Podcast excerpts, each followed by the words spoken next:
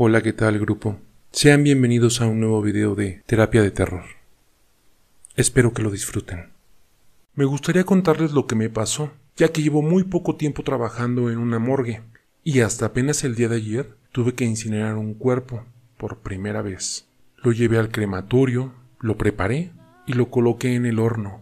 Ya que el proceso suele tardar bastante, lo dejé ahí. Me fui a hacer otras actividades que tenía pendientes ya después de una hora regresé. Había que recoger las cenizas.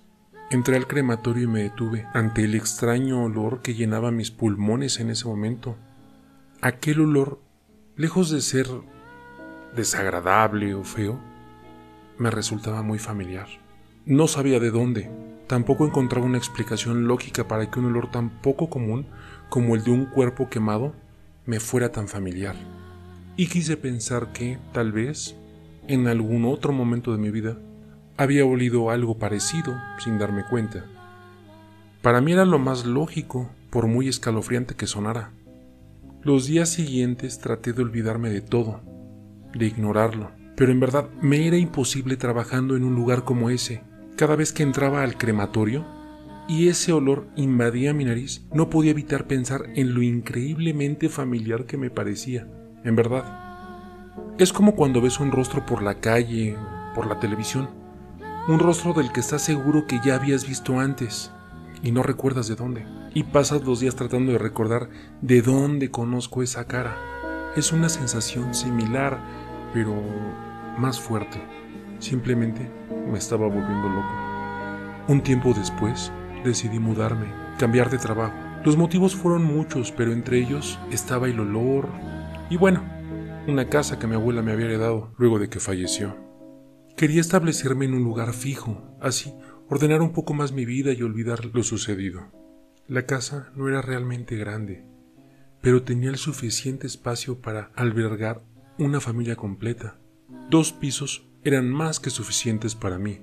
Remodelé la casa para hacerla más acogedora. Me deshice de los viejos muebles, repinté algunas paredes y limpié cada rincón posible de la casa.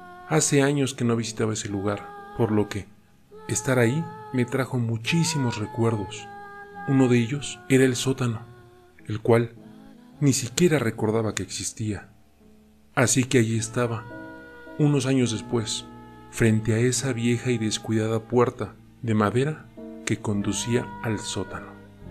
Tomé la perilla y la abrí lentamente, esperando que de esa oscuridad salieran mucho más recuerdos que estaban ocultos dentro de mi cabeza, pero en su lugar, mi nariz y mis pulmones se llenaron con un olor que me resultaba extrañamente familiar.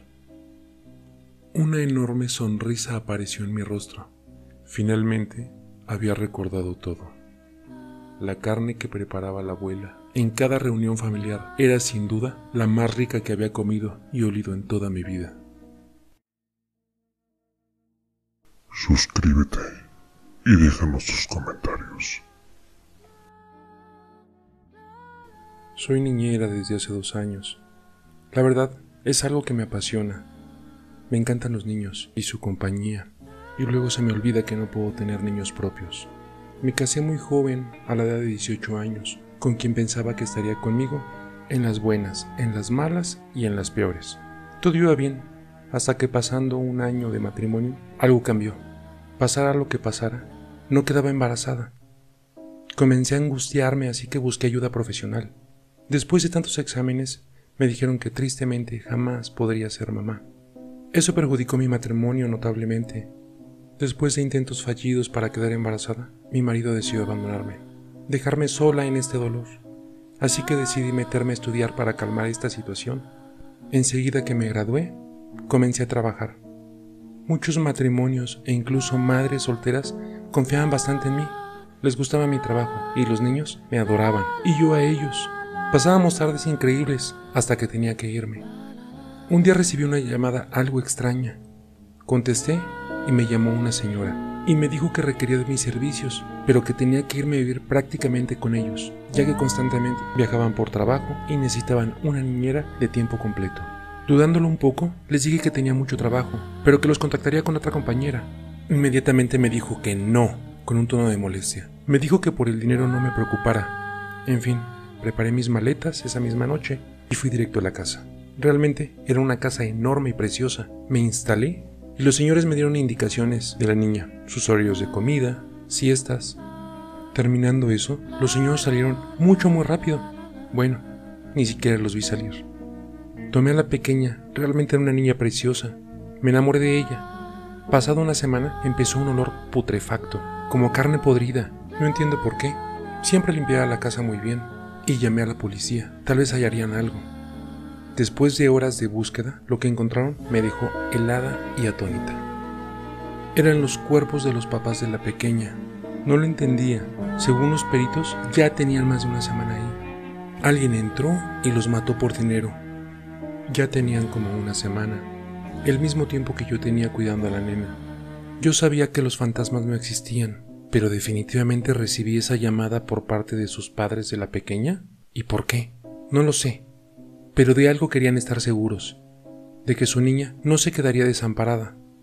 El pago de mi servicio realmente era para poder mantener a la pequeña. Mi princesa ahora tiene cinco años, y a pesar de que me ama y me ve como a su mamá, sé que siempre recibe la visita de sus papás. ¿Por qué lo sé? Porque siempre la miro platicar y extender los brazos para un abrazo enorme. Ahora sé que la vida no se equivoca, y sea como sea me dio una pequeña niña que alegra todos mis días, ¿Y miedo a la casa? Para nada. Miedo a los espíritus? Menos, porque entre ellos y yo cuidamos a esa pequeña, ellos desde el cielo y yo aquí en la tierra.